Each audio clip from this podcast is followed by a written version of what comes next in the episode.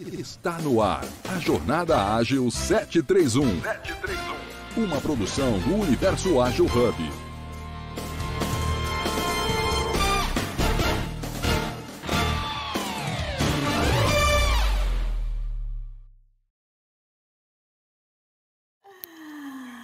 Ai, vamos iniciar aqui.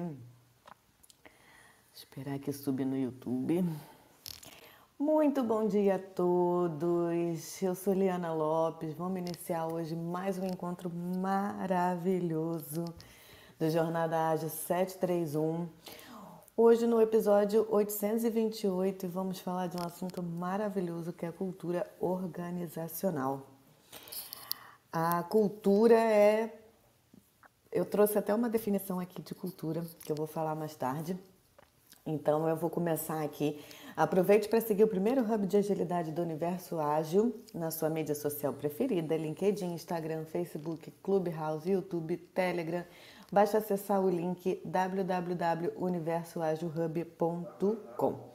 Então, vamos lá, sejam todos bem-vindos e bem-vindas ao nosso programa, seu, dia, seu, seu programa diário, matinal ao vivo, online, gratuito, colaborativo, seguro, leve e multiplataformas com agilidade.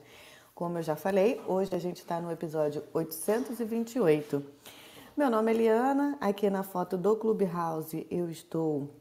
Eu sou mulher, morena, meu cabelos e olhos castanhos, eu estou com meu batom vermelho, um sorrisinho e o meu fundo lilás. Sejam todos muito bem-vindos.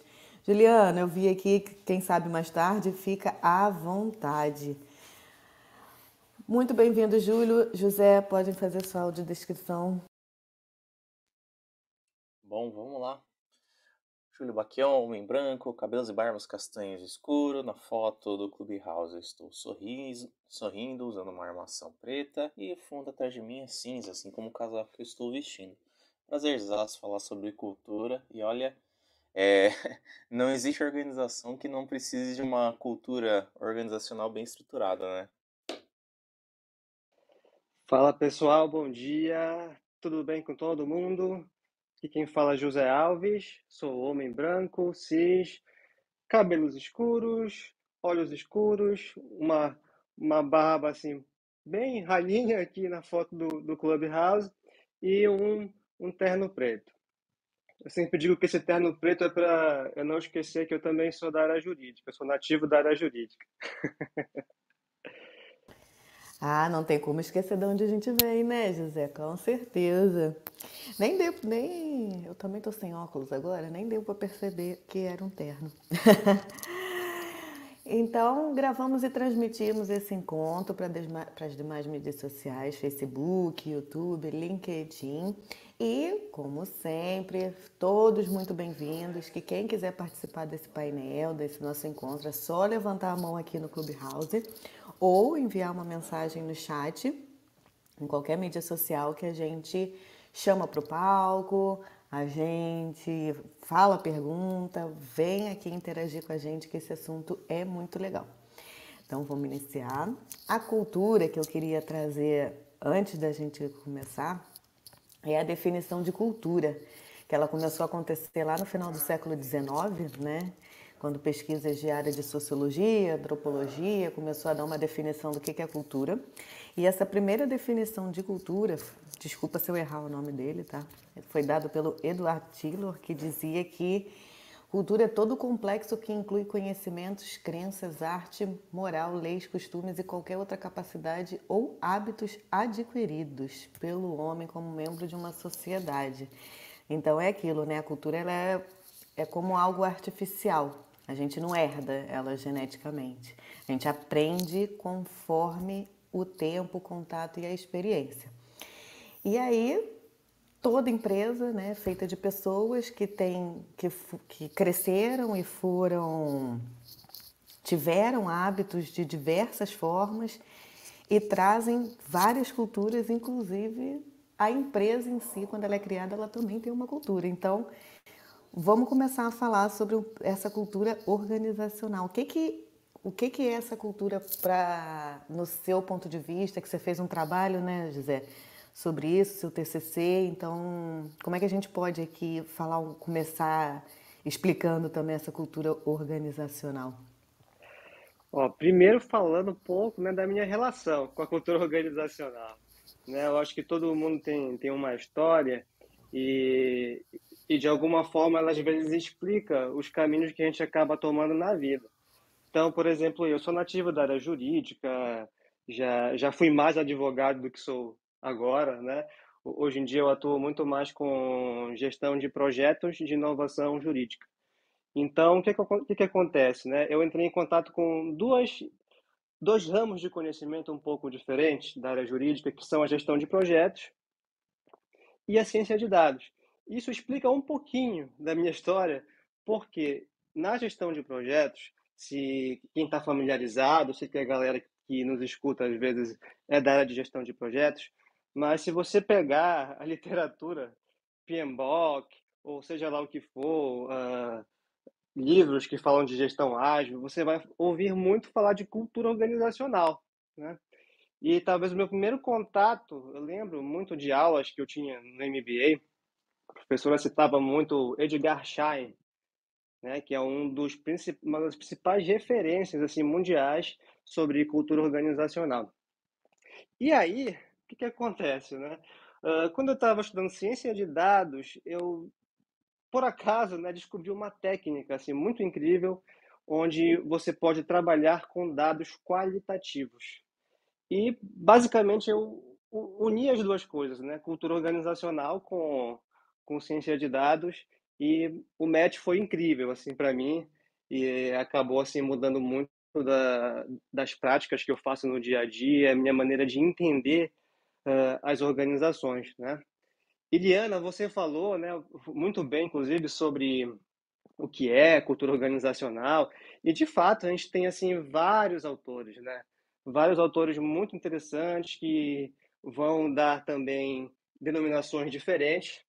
Eu gosto do, do Edgar Schein, né? Ele fala muito sobre cultura organizacional e é parecido um pouco com o que você disse, né? Se a gente fosse definir cultura, talvez a gente chegasse num, em algum consenso, mas dizer que é um conjunto de crenças, uh, valores da organização que acabam moldando a percepção, comportamento daquelas pessoas que fazem parte, né? E aí a gente pode ir tão a fundo nessa conversa que a gente pode falar da cultura geral de uma organização, da subcultura de algum setor, porque também tem isso, né? E inclusive o papel que a liderança exerce para constituir essa cultura organizacional lá no início da, da empresa e no decorrer da, das organizações. E foi, foi meio que assim né, que, que surgiu uh, esse meu interesse né, por cultura organizacional. É bem legal, né? Porque essa área jurídica, para você cair ali para projeto e ciência de dados, eu acho que também não tem muito a ver, né? Projeto até que não. Eu acho que projeto, quando a gente começa a perceber que tudo na nossa vida a gente pode tratar como. Tudo são projetos mesmo, né? Tudo que a gente ali está organizando e vai, vai fazendo. É, quando a gente traz um pouco isso para nossa consciência, a gente está sempre gerindo algum tipo de projeto. E na área jurídica ali, quando você trabalha, você precisa trabalhar muito com gestão, né? E você está o tempo todo falando lidando e cuidando de pessoas. Então a gente está sempre realmente fazendo uma gestão ali e eu penso uma cultura. Você lida com todo tipo de pessoas que tiveram as mais diferentes culturas vividas de uma forma geral, né? Como que você conseguiu ali lidar, né, com essa cultura, tanto também dentro da área jurídica trazer essa, essa consciência ali e, e, e, conversar com as pessoas, até fazer essa gestão, porque você também trabalha hoje em dia com, com ajudando né, algumas, alguns escritórios nessa parte de gestão, trazendo agilidade. O José ele apresenta um talk também sobre agilidade jurídica. Então, como conseguiu fazer esse aglomerado ali para juntar tudo? É, eu sei, né, que área jurídica às vezes soa como muito tradicional e tem, tem alguma razão, né, das pessoas pensarem nisso, Uh, a gente às vezes fala latim, por exemplo, uma língua que ninguém mais fala. Então, uh, pode ser normal que as pessoas pensem: ah, vocês da área jurídica são, são muito tradicionais. Uh, mas olha, eu acho que isso é só uma, um lado da moeda, né? uma, uma faceta da, da realidade. Porque hoje em dia, acho que principalmente uh, depois da pandemia ou a partir da pandemia, eu acho que a percepção das pessoas deu uma, uma mudada assim, muito grande, teve uma mudança muito grande em termos de percepção. Né? Então, hoje a gente já, já observa times jurídicos uh, muito mais uh, multidisciplinares. Você vai ver que não tem mais só gente da área jurídica, você vai ver que tem gente da área de RH, né? gente da área de gestão de projetos e ciência de dados também. Então, acaba que a gente da área jurídica também abraça né, essas novas uh, fontes de conhecimento, também desejamos beber né, em outras fontes para complementar o, o que a gente precisa para performar melhor, para entender melhor que tipo de organização né, a gente é, porque eu acho que cultura organizacional ela é um pouco disso. Uh, é a gente entender quem nós somos enquanto organização, onde a gente quer chegar, né? entender um pouquinho nossas vantagens e desvantagens pelo perfil cultural que a gente tem e, de repente, uh, como mudar? Qual é o melhor caminho para a gente mudar, se a gente quiser? Uh, então, isso ajuda muito a gente a ter um mapa, né? um direcionamento, fazer um raio-x de uma organização. E isso nos ajuda a enfrentar diversos tipos de desafios. Então, eu costumo dizer que a cultura organizacional ela pode ser assim uma a análise da cultura pode ser uma ferramenta tanto de meio quanto de fim, né? Porque eu posso analisar a cultura organizacional como um meio para eu entender como que as pessoas, por exemplo, se engajam, como é que se dá a dinâmica de engajamento interna numa organização. Isso me ajuda, né, a, a saber num projeto, por exemplo, uh, se eu tenho uma cultura organizacional, eu acho que daqui a pouco a gente pode inclusive conversar sobre os tipos de cultura. Acho que é sempre legal falar um pouquinho sobre isso, mas é, por meio da cultura a gente consegue identificar a melhor forma de dialogar com as partes interessadas em um projeto, uh, o que melhor explorar para alcançar uma adesão numa mudança. E às vezes a cultura organizacional ela tem mais uma finalidade intrínseca também, uh, mais focada no, no, como finalidade. Ó, eu preciso ter um perfil X, ah, eu estou num momento uh, de crise, então eu preciso mudar um pouco da minha cultura para poder me adaptar, para poder performar melhor nesse momento que a gente está vivendo hoje na organização.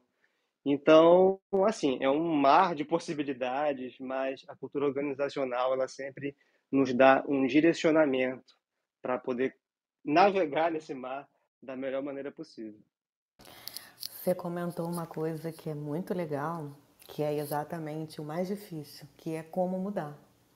Porque como que a gente muda, né? É, hábitos, às vezes, é muito difícil e gera muita... É bastante inconfortável, assim, você, você não, não, não se sente ali à vontade, às vezes, para para trocar aquele velho e bom hábito que você já faz automático e está muito acostumado a fazer, né? E existem alguns pontos que são muito positivos, que, que é você realmente você olhar para dentro da cultura da empresa e, e aceitar também, é, diante do, dos seus princípios, se você está a favor daquela cultura ali também para trabalhar, porque às vezes você nem percebe, você só vai trabalhando, vai olhando e, ai, não estou feliz, não estou isso, está insatisfeito. E aí você também não muda e bate muito de frente às vezes, né, com algumas coisas. E, e também tem como você pegar essa posição, entender e trazer, e você ser essa mudança, trazer novas ideias, trazer outras percepções ali e novos hábitos. Porque os hábitos, eles são aos pouquinhos, quando você vai trazendo para a consciência, vai mudando, você também vai ao pouquinho ali conseguindo mudar e daqui a pouco você vai fazendo no automático. É muito interessante. O tipo de cultura eu acho incrível, né? A gente tem. Eu não tinha me dado conta enquanto vários tipos que a gente tem de cultura, principalmente assim que a gente pode trazer tanto para dentro de uma equipe quanto dentro de uma empresa como um todo, como para a gente. Eu trouxe uns exemplos aqui que eu tinha comentado com você ontem, eu achei, da, tipo, da tipologia de Cameron e de Queen, que ele fala um pouco sobre cultura clã, que ele enfatiza o desenvolvimento das pessoas e valoriza participação na tomada de decisão. Tem uma cultura também inovativa, que ela é permeada é, por pressupostos de mudança e flexibilidade. Então, os fatores de motivação incluem crescimento, estímulo, diversificação, criatividade uma cultura de mercado que ela tem como orientação as tendências de mercado e bases seguras de, de cliente e uma cultura hierárquica que ela é, ela é permeada por pressupostos de estabilidade e reflete os valores e normas associados à burocracia. É bacana, de repente, às vezes, a gente olhar para alguns tipos né, e olhar o que, que a minha empresa faz, o que, que eu também gosto de fazer. Porque às vezes eu também tenho como líder ali, uma liderança hierárquica e vai que eu trabalho numa empresa que gosta de inovar, não vai se casar, né? Que tipos de cultura também você pode de trazer aqui para gente? Bom, é muito legal isso, né? Porque Cameron e Queen são autores muito consagrados também na parte de cultura organizacional. Uh, a minha parte de pesquisa já tem mais a ver com, com a turma ali de, de, de Harvard, que é, por exemplo, o Boris Groisberg e outros colaboradores dele, né, outros colegas dele, pesquisadores. E eles têm uma, uma abordagem interessante que é sobre oito traços de cultura organizacional que as empresas podem ter. Né? Então, eles já fizeram pesquisas mundo afora e conseguiram identificar esses oito aspectos. Isso, assim, é algo bastante universal. É possível que haja excepcionalidades? Existe, né? Porque a gente tem um universo muito grande e ele às vezes pode excepcionalmente comportar alguma coisa um pouquinho diferente em culturas bem específicas. Mas de modo geral, eles conseguem identificar essas oito culturas organizacionais que têm a ver, por exemplo, né, como as pessoas interagem na organização, se elas são mais uh, independentes ou são mais interdependentes. Então, por exemplo, se as pessoas são mais independentes, a gente já tem dois traços culturais interessantes. Um traço que tem que é muito voltado para resultado e um outro que é mais voltado que a gente chama de diversão, né? Que é aquele ambiente meio startup. Uh, já quando a gente fala de interdependência na interação, a gente já vai para culturas de ordem, cultura de cuidado.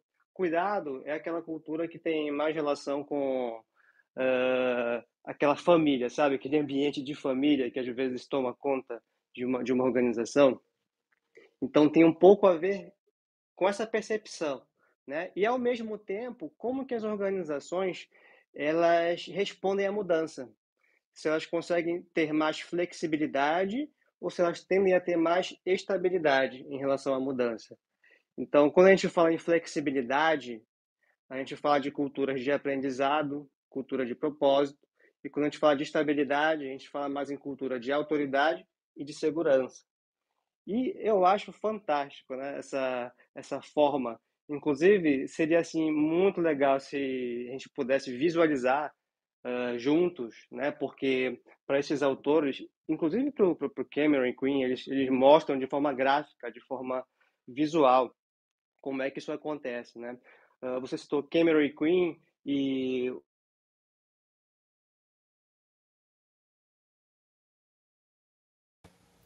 competindo com outras. Então, se eu tenho um traço cultural, assim, só a título de exemplo, muito voltado para resultado, eu acabo competindo um pouco com aquele traço cultural que tem mais um, a ver com cuidado, aquele sentimento colaborativo e, e, e de família. Então, isso é bem legal. O que é interessante também, né? Que cada traço cultural ele tem vantagens, mas também pode trazer desvantagens. Então, isso também é muito interessante né, de, de se observar. A gente falou de cultura de cuidado, por exemplo, onde tem um ambiente de trabalho mais acolhedor, mais colaborativo. Isso ajuda muito a promover, por exemplo, o engajamento, comunicação, aquele senso de pertencer, senso de pertencimento né, à organização. Mas ela tem um lado que pode ser negativo, porque como a gente está falando de muita colaboração, de um ambiente às vezes muito mais democrático, uh, isso acaba retardando a tomada de decisão, muitas das vezes, né? Uh, sufoca também a competitividade, porque a gente tende a, ter relações mais, mais horizontais. Então, esse pode ser um lado negativo, né? E, e se a gente for pegar cada traço cultural desses aí, ele vai ter alguma vantagem e alguma desvantagem. E é normal, e é normal que uma organização ela tenha basicamente né, uns, uns três traços culturais que prevalecem mais diante dos demais. É, eu acho que tudo né, tem um lado positivo e um lado negativo, é super normal. Você até me fez lembrar uma aula que eu vi sobre empatia, só fazendo um parêntese muito rápido. Porque até quando a gente conversa sobre empatia, tem um lado positivo e tem um lado negativo. Isso aí a gente pode, depois eu posso trazer para um outro talk aí para a gente conversar. Mas e o que eu penso quando você fala também sobre esses tipos de cultura é às vezes bater de frente até com os tipos de liderança porque é bem próximo também do, do, dos tipos de liderança que a gente tem. Quando a gente, quando a gente fala em liderança situacional, que a gente tem ali também, você pode ter o democrático, o autocrata, você tem alguns tipos ali também, o coach, né? Você também tem o cuidador ali. Então, às vezes, eu também posso olhar para dentro de uma situação eu imagino que com a cultura é, é mais trabalhoso. Eu, como líder, eu olho ali para dentro de uma situação e eu vou olhar qual a melhor maneira de eu tratar aquela situação naquele momento ali. Dentro de um projeto, quando está acontecendo e eu talvez perceba uma cultura, vamos supor, uma cultura mais hierárquica, ou talvez que eu tenha uma equipe mais dependente também, como é que a gente vai ali incentivando essa mudança para a gente ir é, incentivando as pessoas para a gente ir talvez trocando e vendo a real necessidade ali do projeto para a gente poder se atentar e mudar. Ah, o meu projeto ali eu preciso talvez de um pouco de responder mudança mais rápido e eu tenho uma um pessoal que é muito dependente. Então, assim, como que a liderança ela vai agir ali para ir e o projeto junto e funcionando melhor, né? Como é que a gente consegue já passou por essa situação, assim, tem, como é que a gente vai conseguindo aos pouquinhos e incentivando mesmo as pessoas, né? Ó, oh, queria interpolar. Deixa eu até interpolar a fala aqui, José. É interessante falar sobre essa questão de projeto, porque a, é, aí a gente começa a ver uns paralelos, né? Da questão da cultura, como essa cultura ela inflige uma característica e propósito aos projetos e produtos que ela tem, e como essa característica ela vai ser tratada de acordo com, com o tipo de liderança também, né? Vamos pegar aqui o, o Knefin, por exemplo, né? Vocês conseguem olhar ali o Knefin, que ele tem quatro estágios do projeto, e dependendo de como a cultura organizacional da empresa está instanciada e até outros fatores, né? Vai ser muito dependente daí desse quadro da liderança situacional. Então, pô, você vai começando a pegar uns paralelos aí de tudo que vocês estão falando. Eu tô, eu tô viajando já aqui, mas eu consigo ver, ver esse tipo de, de questão como elas vão, vão, vão, se ligando. É maravilhoso. Hoje, hoje, pelo menos, eu saio com insights aqui. Muito show, Júlio. Eu acho sensacional quando a gente começa a ligar pontos, né? Ó, Knef eu acho muito legal, né? Tá aí uma ponte que eu nunca tinha feito, assim, né? De estabelecer assim, a cultura organizacional, apesar de que ela pode permear onde a gente quiser, né? Mas, ó, muito show. Acho que fica aí para a gente começar a, a pensar juntos, né? Como que, que a cultura organizacional mas acho que eu tenho já uma pista. Você já me fez pensar e refletir agora sobre isso, né? Porque o Knef ele estabelece ali aquele quadrante e você tem ali abordagens diferentes para cada tipo de problema. E quando a gente fala de abordagem, é abordagem de projeto, né? De estilo de projeto. Uh, por exemplo, a gente que fala muito do ágil, da gestão ágil, de agilidade, uh, a gente sabe que tem um quadrante ali que é perfeito para a gente propor uh, gestão ágil, né, de projeto. Agora tem outro quadrante ali que, por exemplo, ele faz mais sentido a gente estabelecer práticas de processos, né, estabelecer processos, porque é algo um pouco mais, entre aspas, simples, mas ele tem assim uma pegada mais operacional. E dá para fazer sim, né, um, alguma espécie de paralelo, porque assim, ó, por exemplo, quando a gente fala de agilidade, né? Vamos falar de agilidade, já que a gente sempre ama falar de agilidade. Mas que tipo de traço cultural nos ajuda a, digamos assim, ter uma gestão ágil de forma mais palatável dentro de uma organização? Né? Se a gente for para pegar, no meu caso aqui dos oito traços culturais, tem uma, tem uma cultura, um traço que é a cultura de aprendizado, né? Então, ela estimula, de fato, a inovação, a agilidade e essa aprendizagem organizacional. Então, ela tem esse lado positivo. Então, se eu tenho, por exemplo, um projeto de, como a gente costuma dizer, de implantar, implantação, transformação ágil, nesses casos, o que, que é legal? Onde que eu começo na organização? Porque, às vezes, a organização, ela uh, é muito grande. Como é que você vai transformar ela inteira do dia para a noite? É impossível, né? Então a gente tem que começar de algum lugar. E qual o setor, qual a equipe faz mais sentido a gente trabalhar a gestão ágil? Provavelmente aquela que tem ali uma subcultura um pouco mais voltada para essa cultura de aprendizado, que aí faz bastante sentido, né? Uh, então, acho que dá para fazer esse link que você falou aí com relação a, a, ao Kinef, né, que eu também gosto bastante como uma técnica para gestão de projetos. Uh, sobre o que a Liana falou de liderança, ó, liderança, na minha opinião, né, ela é central aqui nessa discussão. Por quê? Né? É, é a liderança que vai dar o tom da cultura. Se a gente for para pensar, quando uma empresa começa lá com seus fundadores, são aquelas pessoas, basicamente, que vão começar a dar o tom da, da cultura organizacional daquele ambiente. Né? Então, a partir daí, as coisas vão tomando corpo. E a, a Liana falou, poxa, mas e aí eu quero mudar, como é que eu faço? Esse é o grande desafio, né? A gestão da mudança é algo extremamente complexo, mas eu diria que entender a cultura organizacional nos ajuda a navegar melhor nesse caminho de, de, de busca pela mudança que muitas organizações almejam.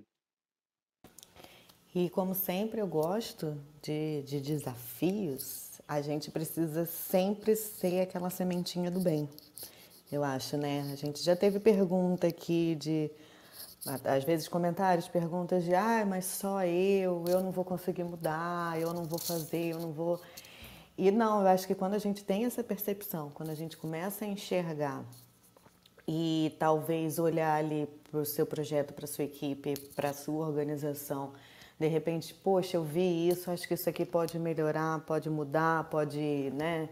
Vamos testar. Eu acho que vale muito a pena a gente ser essa sementinha do bem e olhar. E foi uma coisa que você falou, né? A gente olhar para onde a gente deve colocar aquela também aquela nossa energia, porque às vezes a gente também lida com muitas pessoas que não se dão o trabalho nem de escutar, também não querem saber. Então, é aquilo, a mudança não é para quem precisa, né?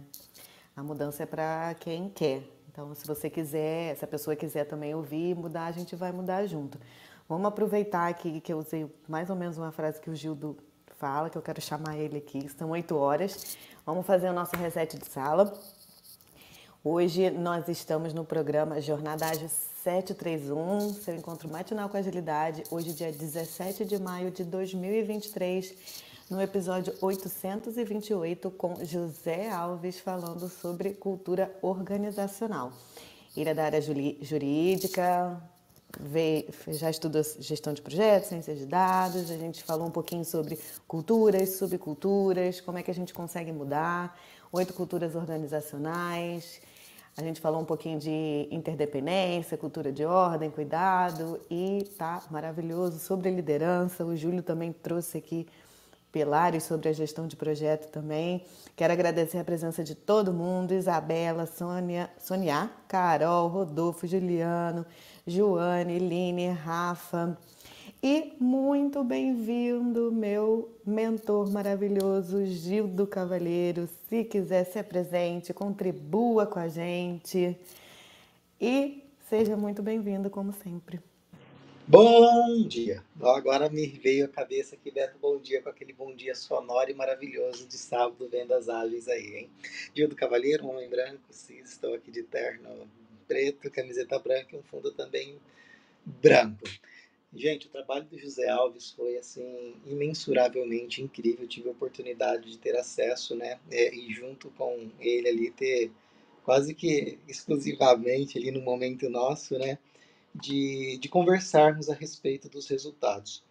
E, e, um dos pontos ali abordados que eu e José falávamos, e até quero né, provocar aqui José e trazer, é que o trabalho, ele era, ele, como resultado, ele trazia muito reflexo de um determinado período de tempo.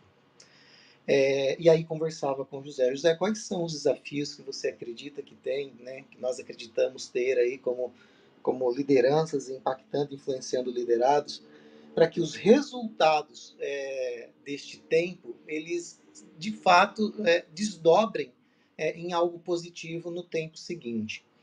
E, e aí eu queria ouvir um pouco de, de, de, José nesse sentido, de como que esses números, né? Porque, porque números, né? Dados. Nós vivemos numa sociedade organizada é, culturalmente é, com números, né? É, e, e, aí como é que você mapeia é, clima organizacional? Porque clima é, é, sentimento envolvido, né? Tem uma série de, de itens aí que eles são subjetivos e muitas das vezes imensurado. É, e a mensuração, por sua vez, ela também pode ser é, dado o momento que a pessoa está respondendo ou vivendo. Então, nós falávamos sobre essa complexidade de entender estes números e, a partir destes números, tomar aí as decisões mais assertivas né, é, para o tempo futuro. José, queria que, que você aqui falasse um pouco desse desafio né, que estamos tendo e que temos ao apresentar é, dentro aí das empresas esses resultados e como trabalhar eles. Uau, Gildo, que pergunta! Cara, sensacional, né? Só tem gente top de linha aqui nesse talk. Uh, olha só, né? Vamos, vamos por partes aqui. Uh, com relação a, a, a, parte de cultura, um, um, detalhe que eu acho que é importante frisar que não tem uma cultura que é melhor do que a outra. Não tem, digamos assim, ah, a cultura de aprendizado é melhor do que uma cultura de autoridade. Tudo depende do tempo que o Gildo comentou e do contexto, né? do contexto organizacional, do contexto situacional aqui do, na linha do tempo. Que eu, só, só para dar aqui um, um, exemplo que eu acho que ele é bem concreto nesse sentido. Uh, imaginem uma situação de crise, gestão de crise. Ah, a empresa passa por problemas e ela precisa responder rápido uh, às mudanças e às questões. Nesse caso, às vezes faz muito sentido reforçar o aspecto cultural de autoridade, porque você tem como uma das vantagens uh, a rapidez na tomada de decisões e que é essencial nesses momentos de crise. Então, só para a gente observar né, que não tem cultura ruim, não tem cultura melhor do que a outra, vai depender realmente do contexto ali e do tempo, né, do tempo que o, que o Gildo comentou. Uh, uma análise de cultura organizacional ela é uma foto, né, uma foto daquele momento, daquelas pessoas, daquela situação, como você bem colocou, Gildo. Mas a vida não é uma foto, né? A vida é um filme então, essas dinâmicas, geralmente, elas vão alterando, sai uma pessoa, entra outra na organização, tem mudança na liderança e que tende a trazer um impacto muito maior em termos de cultura organizacional. Ah, quem nunca, quem nunca percebeu isso, né? Você está num ambiente de trabalho com uma liderança, essa liderança de repente sai da organização, outra pessoa assume e dá um outro tom ali naquele setor, naquela subcultura. Então, tudo isso é, é mais um ingrediente né, nessa, nessa, uh, nessa conversa toda, né? porque se a gente for parar para pensar, realmente, uh, quando a gente faz uma análise de cultura, ela é ali uma foto daquele momento, daquele instante, mas que nos ajuda um pouco a perceber onde é que nós estamos. Uh, e quando a gente tem um planejamento de onde a gente quer chegar, a gente começa a pensar nessas coisas com um pouquinho mais de cuidado, inclusive na contratação, né? A gente fala aqui de Agile People, nosso JA, então é, é extremamente interessante pensar por, essa, por esse lado. Se eu vou contratar pessoas, eu, naturalmente eu quero pessoas que talvez reforcem um lado X ou Y da minha cultura organizacional. Né? Se eu preciso contratar um CEO para minha empresa para cuidar dela no momento de crise. Então, eu vou de repente pensar num perfil que, que tenha alguma relação com que já se tem de cultura organizacional na empresa, mas que também reforce um pouco mais o lado de autoridade para que eu tenha decisões mais rápidas, né? Então, ainda agora, quando eu falei que a cultura ela nos ajuda a compreender algumas coisas, imaginem, por exemplo, uh, que num projeto a gente precisa muitas vezes se engajar né, com as pessoas. Preciso planejar como é que eu me engajo com as partes interessadas. Se eu tenho uma cultura organizacional que é muito voltada para o resultado, a melhor forma de eu engajar e demonstrar o, o quanto é bom o fim do projeto, no que a gente quer entregar de valor, é eu mostrar, por exemplo, o ROI, né? qual é o retorno do investimento para aquela empresa com relação a isso, já que para ela faz muito sentido uh, os resultados. Então, e, e, por aí vai. E quando a gente fala de dados, que o Gildo comentou, né, é porque o que, que acontece? Eu tive uma conversa com o Gildo sobre isso e eu cheguei a mostrar para ele alguns gráficos e coisas interessantes, né, que a gente analisa na hora de, de analisar a cultura organizacional. Né? Como é que como é que ela é feita? Como é que pelo menos uh, eu faço, a gente faz lá na Click Legal Design. Uh, a gente tem um questionário né, que a gente passa para as pessoas responderem e cada pergunta ela tem relação com, com algum traço cultural. Né? Então a gente pede para a pessoa responder numa escala que vai de 1 a 5. Por exemplo, cultura de resultado, que a gente acabou de falar. Tem uma frase, uma afirmação que a pessoa vai dizer numa escala de 1 a 5, 1 é onde nada tem a ver com a organização, e no 5 é assim, a descrição perfeita daquela organização. Então, quando a gente começa a pegar esses dados, e aí entra né, uma coisa que, que às vezes me incomoda, assim, enquanto uh, esse é meu lado acadêmico, né, mas porque no mercado, e até às vezes na academia, a gente observa que as pessoas tratam esses dados qualitativos como se fossem quantitativos. Aí eu já vi gente pegar essas escalas de 1 a 5, uh, somar, tirar a média, dividir tudo. E esse é um equívoco metodológico muito grande, né? Porque aquele 5 que está ali, ele não é um número em si. Ele é uma, uma qualidade. Eu tô, eu tô, eu tô ali, aquele número 5, ele representa que eu estou classificando que aquela frase uh, descreve perfeitamente a minha organização. Né? Então, não é um número, eu não tenho como dizer que zero significa, ou melhor dizendo, que três significa razoável do ponto de vista lógico. Porque razoável não é 3,51, por exemplo, né? Do ponto de vista lógico, eu não tenho como transpor um número para uma qualidade. Aqui no caso, porque essa escala de 1 a 5, ela só nos ajuda é como um, aquele número ali é só um acessório para nos ajudar a identificar uma qualidade. Então, uh, por isso que eu falei lá no início que foi a ciência de dados que também me, me despertou né, esse interesse, porque eu descobri como é que se trabalha, por exemplo, com dados qualitativos. E aí é muito legal, como eu falei para vocês, a gente pega todos esses dados né, de respostas, então a gente sabe o, o quanto uma pessoa numa, numa organização, por exemplo, ela uh, avalia e, e, traz esse sentimento de cultura organizacional. Aí você tem ali uma base de dados imensa, qualitativa, e você começa a analisar frequências, por exemplo, quantas pessoas associaram uh, que a cultura de resultado descreve muito bem a organização. Quantas pessoas uh, avaliaram ali que a cultura de cuidado não descreve nada da organização, por exemplo. Né? Então a gente começa a ter ali dados. E aí entra né, uma parte ali matemática mesmo, uh, com peso de linhas e colunas, a gente consegue, por exemplo, plotar no, no, no ambiente computacional uh, um gráfico em 2D, um gráfico em 3D, onde a gente consegue observar, por exemplo, essas associações. Eu posso observar num gráfico desse que, por exemplo, eu tenho essa variável de cultura organizacional de resultado, ela pode estar muito próxima uh, de uma qualificação razoável, por exemplo, de como a, a, a, organização olha e se identifica com aquela cultura, né, de forma razoável. Uh, é, é, basicamente como olhar para o espaço e você olhar para os planetas, né, o, o quão a gente vai ter planetas que estão mais afastados e mais perto um do, uns dos outros. Então, é, é, mais ou menos como olhar dessa forma. Num ambiente tridimensional, a gente consegue analisar essas associações e entender essas relações de cultura organizacional numa, numa organização.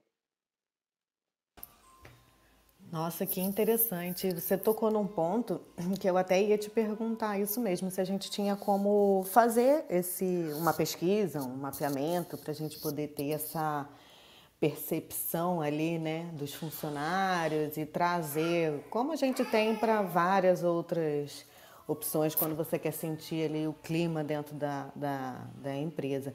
E aproveitando, o Juliano colocou aqui no chat, é, nos seus estudos, quanto tempo leva para que se consiga mudar um traço de, na cultura organizacional ou ela de maneira sistêmica? Você fala de entrada de um líder novo e as mudanças que ele imprime no seu time, porém essas mudanças são culturais ou comportamentais.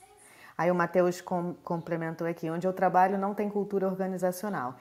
E quando questionei sobre missão, visão e valores para um trabalho na faculdade, disseram que é algo ultrapassado. Olha, que interessante. Liana, muito interessante essa questão do Matheus, porque isso é um traço de cultura organizacional. É, é isso que eu pensei, isso é um traço de cultura.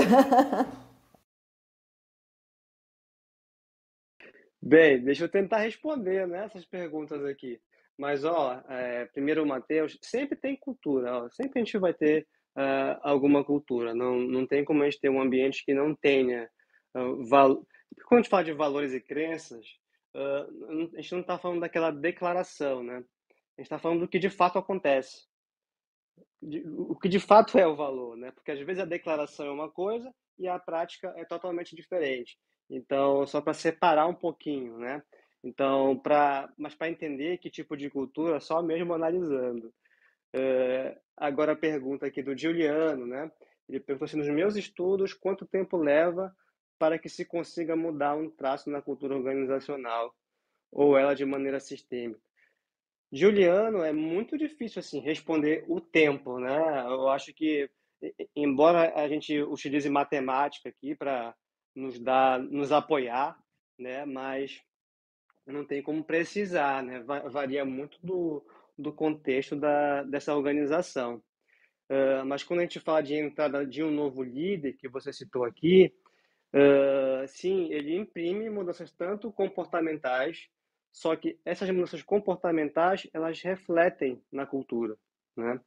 Uh, e aí a gente pode falar de subculturas, porque, por exemplo, isso é normal em empresas que são muito grandes, você vai ter times diferentes, e às vezes cada time tem ali um traço cultural um pouco diferente um do outro. Isso realmente pode, pode variar, mas o, o, o comportamental ele reflete bastante na, na cultura organizacional. Agora, só pegando um trecho que eu acho que eu esqueci de comentar, né? Vocês falaram sobre clima organizacional. E, e, o clima é um pouquinho diferente do que é cultura organizacional, mas eu acho que vale muito a pena a gente utilizar tanto um quanto o outro. Uh, o clima talvez nos ajude a entender às vezes muito, né, o sentimento de como é que está uh, a organização, como é que está aquele time, e eu acho que ele nos ajuda a complementar ainda mais, né, o entendimento uh, daquele raio-x da, da organização em si. E o, e o clima também é uma outra foto, né, que a gente tira. Ela varia, ele varia com, conforme o tempo e a circunstância. É, e quando a gente tem. Já tive alguns toques aqui que a gente conversou um pouquinho sobre isso, de, de pesquisas, porque eu acho também que essas pesquisas elas só funcionam quando a gente também tem aquela, aquele ambiente ali de, de, de, de confiança, né? Porque tem muita gente que às vezes eu acho que ainda fica preocupada de, nossa, se eu responder isso, pode né, me gerar tal ônus, alguma coisa assim. E então, assim, às vezes também tem que entender também qual o clima da empresa, né, para a gente saber o porquê também daquelas pesquisas. Não é nem o porquê das pesquisas, né, porque eu não olho muito para esse lado, mas mais será que as pessoas também elas estão ali respondendo de verdade com o coração ali, né? Só fazer um comentário aqui da Gabriela que veio pelo YouTube, que ela botou obrigada, um ótimo bate-papo, mandou os parabéns aqui. E sobre essa questão que o Matheus colocou, é, eu achei muito interessante, porque eu acho que toda empresa, na verdade, pode estar à mostra ou não, mas tem o seu valor, tem a sua missão e tem para onde ela quer ir. Não, eu, eu, acho engraçado, é, é, assim, ah, é, é, passado. Não tem como ser passado, porque você, quando tem ali uma empresa, você precisa saber qual o direcionamento para onde você vai. E, e, realmente, como o Gildo falou, que eu também tinha pensado, isso é um traço de cultura. Então, ali, será que está faltando um pouco de percepção ali para as pessoas? Ou talvez ah, uma ajuda que esteja ali precisando dentro do, para também sentir esse rumo, porque às vezes uma empresa muito nova pode estar tá aí também meio perdida, meio patinando, meio sem saber o que fazer, não sei. Mas foi um pensamento que me veio aqui também agora. Ah, só respondendo essa questão é porque às vezes tem abordagens diferentes, né? Uh, tem gente que fala que é importante ter uh, missão, valores e tudo mais, mas eu já vi algum, algumas abordagens que, que dizem que isso tem que fazer uma declaração, algo do gênero, né? Então pode ser um pouco disso. Uh, mas eu acho que, independentemente da abordagem, uh, a gente vai ter ali uma cultura organizacional de uma forma ou de outra. Iliana, você falou algo assim, extremamente importante, uh, que às vezes a gente não tem um ambiente seguro na organização para promover esse tipo de análise de cultura organizacional de maneira assim um pouco mais isenta, né? sem que as pessoas tenham receio de responder. Então, geralmente, como é que como é que eu gosto de fazer? eu não gosto de identificar ninguém, né? Então, na, na própria na própria pesquisa, no próprio formulário e, e, e ele é online geralmente, né? Uh, as pessoas não são identificadas. A gente só obtém como dado mesmo as respostas. Eh, às vezes, o setor que a pessoa faz parte, e isso pode ser complicado em algumas situações, porque a depender do setor, da quantidade de pessoas, você pode sim, né, de repente, saber ou deduzir quem são aquelas pessoas. Mas, de, de modo geral, eu gosto de não identificar, né, para a gente ter assim, uma visão sem esses julgamentos. Porque, assim, de fato, cada pessoa ali importa. A liderança tem um peso um pouco mais central, porque ela dá um direcionamento, mas cada pessoa ali, cada componente, faz parte né, do.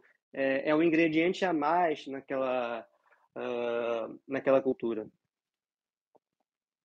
Não, sem dúvida, né? Aí é o, o que faz a nossa função aqui das quartas de pessoas para pessoas. E toda empresa ela é feita de pessoas, né? Então a gente realmente a gente tem que olhar para dentro das pessoas e cada pessoa tem um, uma cultura diferente, tem um, uma, ide, uma idealização, tem um pensamento. E aí vem um pouco de novo da, da empatia, da gente olhar para essas pessoas, entender também. Do mesmo jeito que a gente precisa entender a, a, a empresa, porque a empresa é feita de pessoas, a gente precisa entender ali quem está trabalhando com a gente também e o que eles querem, né? E o fator motivacional. Que é isso um pouco que o Gildo trouxe também, e dos dados, como que a gente, que eu já tinha te perguntado, né? Da gente conseguir também olhar para dentro e engajar essas pessoas para aquela. ou para um caminho onde a gente quer, ou para uma cultura que a gente quer, ou para onde a gente deseja ir e todo mundo como um time junto, né? O Matheus colocou aqui novamente. Eu passo por essa pesquisa a cada três meses e, mesmo sendo anônimo, algumas pessoas identificam.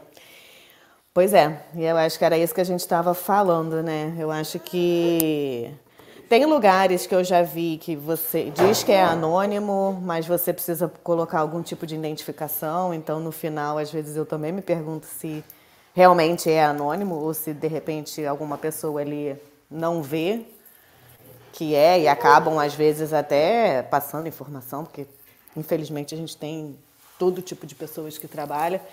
Mas eu acredito mesmo, acho que no fundo, às vezes a gente acaba conseguindo também ver e não trazendo. Se essa pesquisa, por exemplo, ela, sei lá, sair, aí fica chato, às vezes, uma opinião que você deu ou deixou de dar. E, e isso não gera a confiança, né? Tem todos os lados, eu acho. Aí a gente traçar ali e, e perceber também, né? Onde que a gente está e como que a gente está também. Né?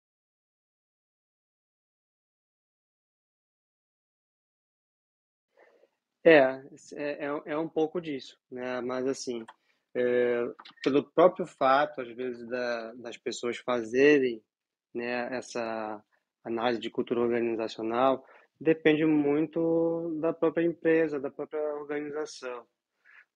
Qual é o propósito de se fazer né, a análise de cultura organizacional? Isso tudo também pode variar.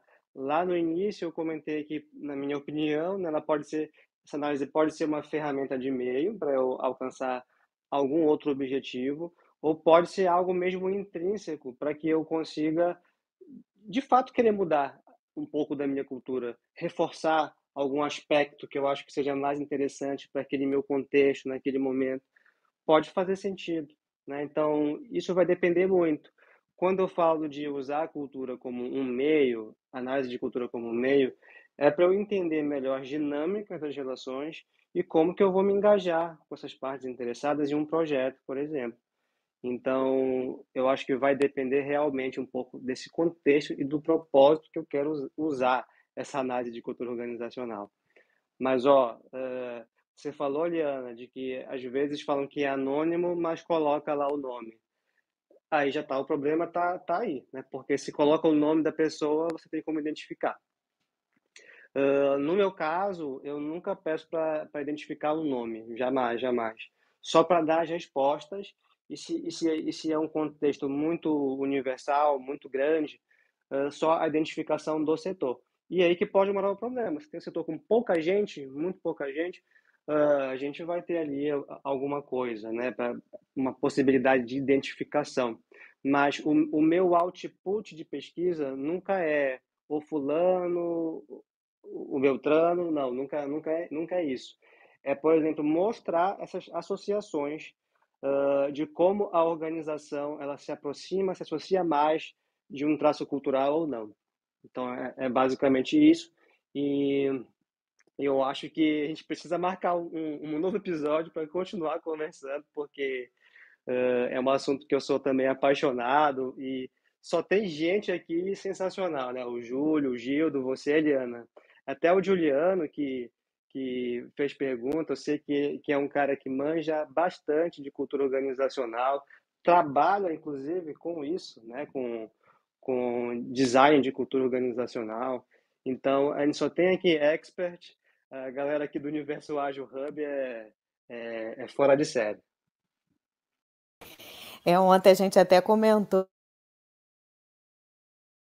pessoal de fazer um episódio eu, você e o Juliano, né? Até falando aqui para ele. Acho que eu mandei um WhatsApp para ele ontem também, porque muita coisa se completa e a gente tem, bem, tem bastante informação para dar. Eu achei maravilhoso essa parte dos dados, né? O, quanti, o quantitativo e o qualitativo, porque a gente pode fazer até um episódio só sobre isso, porque ele é bem difícil de entender, às vezes, quando você pega essa pesquisa, faz esses dados e começa a traçar ali um caminho para perceber qual o traço, para perceber as pessoas e para tomar ações ali para onde você quer ir.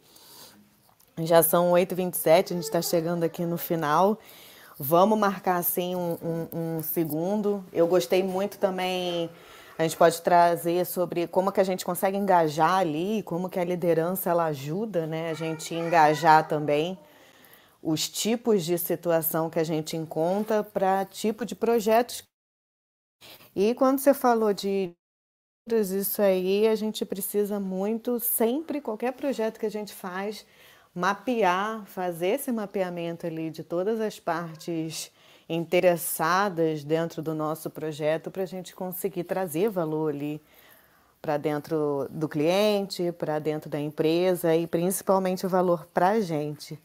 Às vezes, eu sempre cito isso porque eu acho muito importante. Às vezes, a gente, quando manda o currículo também para um lugar, a gente se preocupa é, como é que eu vou ser bem visto e será que a gente se preocupa em a empresa ela é bem vista? Vai ser um lugar onde tem uma cultura que eu concordo, onde eu queira trabalhar. Falta às vezes a gente também fazer pesquisas sobre aquela empresa ali para saber se aquela cultura daquela empresa também é um lugar onde eu desejo trabalhar, é um lugar onde eu vou me sentir bem. E a gente sair um pouquinho também desse automático ali de eu vou ir. Só rende também e só tem essa motivação quando a gente também está num lugar que é agradável, que traz essa confiança, essa segurança, essa você se sentir confortável ali para trabalhar e às vezes você também ser essa sementinha do bem de conseguir as pessoas ali e ser exemplos e várias outras coisas ali. O Júlio colocou aqui: o quesito da missão, visão e valor são ultrapassados quando feito por um gerador de lero-lero. É verdade.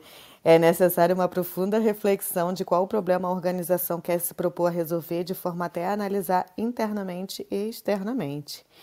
Aí o Matheus complementou: a pesquisa de clima sobre os líderes tem dado resultado. Para o trabalho em equipe, por exemplo, tem líder que tomava decisões individuais e após essa pesquisa começou a trabalhar mais em equipe, e isso melhora o resultado final. Isso é maravilhoso quando acontece realmente dessa forma, porque esse é o propósito a gente trazer ali pequenas pequenos problemas que às vezes não conseguem ser falados e, e acontecer essa mudança. Aí o Baldi, bom dia, Baldim. Tô de olho nesse vai que vai. Gente, vamos chegar aqui no nosso final, já com 550 milhões de assuntos para o mês de junho todo aí. né, José? Foi um prazer ter você hoje aqui, participar com você. É, cultura bastante sobre isso, é um assunto que eu amo. Quando a gente começa a perceber até traços na gente, né? Que toda mudança começa na gente, depois que a gente vai conseguindo ir para é, levar para onde a gente convive. E um prazer imenso. Obrigada aí pelo convite de estar aqui hoje com a gente de novo. E vamos que vamos fazer as considerações finais, por favor. Bom, bora lá. Opa, vai, Judão. Vou. Muito obrigado. Queria agradecer aqui a participação de cada um e cada uma de vocês. Foi muito legal. Eliana, já vou dar um spoiler aí, ó, já se conecta com a Ana Flávia aí, porque ela é uma líder de líderes impactando, influenciando muitas pessoas, eu diria milhares, alguns milhares de pessoas aí com o seu pensamento filosófico, e não só filosófico, mas prático também. É incrível, vem fazendo uma produção de conteúdo maravilhosa, então já fica o spoiler aí. Ana, dei spoiler para Liana aí, hein? É, convide-a, converse com ela, bata um papo, porque tem bastante conteúdo para trazer aqui para gente, para este ambiente. Muito obrigado a cada um e a cada uma de vocês. Excelente dia. Quero agora. Poliana, deixa eu. Não, pode ir, Júlio. Um... Eu ia falar só que já seguindo aqui a Ana, mas pode ir. Vou sair correndo aqui, fazer uma, aquela reuniãozinha para começar o dia, mas agradecer todo mundo que esteve aí. É... Juliano, mais um item para a gente colocar naquele papo de filosofia ágil. Você viu? Estamos centralizando todos os papos agora no Juliano. Quero ver da conta. Mas muito obrigado, José, Eli. Altos insights hoje. Saio daqui pelo menos energizado para novos, novos pensamentos aí. Muito obrigado, gente. Valeu. Bem, eu queria agradecer né, a, essa conversa sensacional que a gente teve aqui agora pela manhã. Mas, acima de tudo, eu queria convidar quem está ouvindo agora ao vivo, quem está ouvindo depois, que a gente pode continuar conversando sobre isso, né? Então siga a gente nas redes sociais, no Universo Ágil Hub e dizer, né, que além de conteúdo, a gente produz bastante conteúdo, mas se você precisa de ajuda na sua organização, ah, eu quero fazer análise de cultura organizacional, fale com o Universo Ágil Hub também, porque nós reunimos grandes experts dessa área. Só aqui já tem um, um timaço, né? Então, fale com a gente que de repente a gente pode te ajudar com alguma coisa ou com muitas coisas. E é isso, meu. Muito obrigado e até a próxima quarta-feira. Falou tudo, né? Com uma coisa ou com muitas coisas. Sim, sigam a gente, pode mandar mensagem, todo mundo aqui responde. A gente também pode procurar nossos materiais, a gente produz uma quantidade imensa de material gratuito na internet, no YouTube, no LinkedIn. Só seguir a gente nas redes sociais. Um grande beijo a todos, muito obrigada a todos pela presença. Ana, te mandei uma solicitação aqui pelo Clubhouse, a gente vai conversando. E quarto, maravilhoso dia a todos. Um beijo imenso. Você tem clareza dos desafios da sua equipe, eficiência, produtividade, colaboração, alavancar resultados. Conheça o Universo Ágil Hub. Temos experts nas áreas de transformação digital, RH, marketing, jurídico, produção, operação, tecnologia, finanças e estratégia. Somos mais de 50 experts preparados para ajudar você a alavancar seus negócios. Preparado para explorar juntos seus desafios? Em um ambiente seguro. Os melhores experts do mercado para ajudar seu negócio você encontra no Universo Ágil Hub.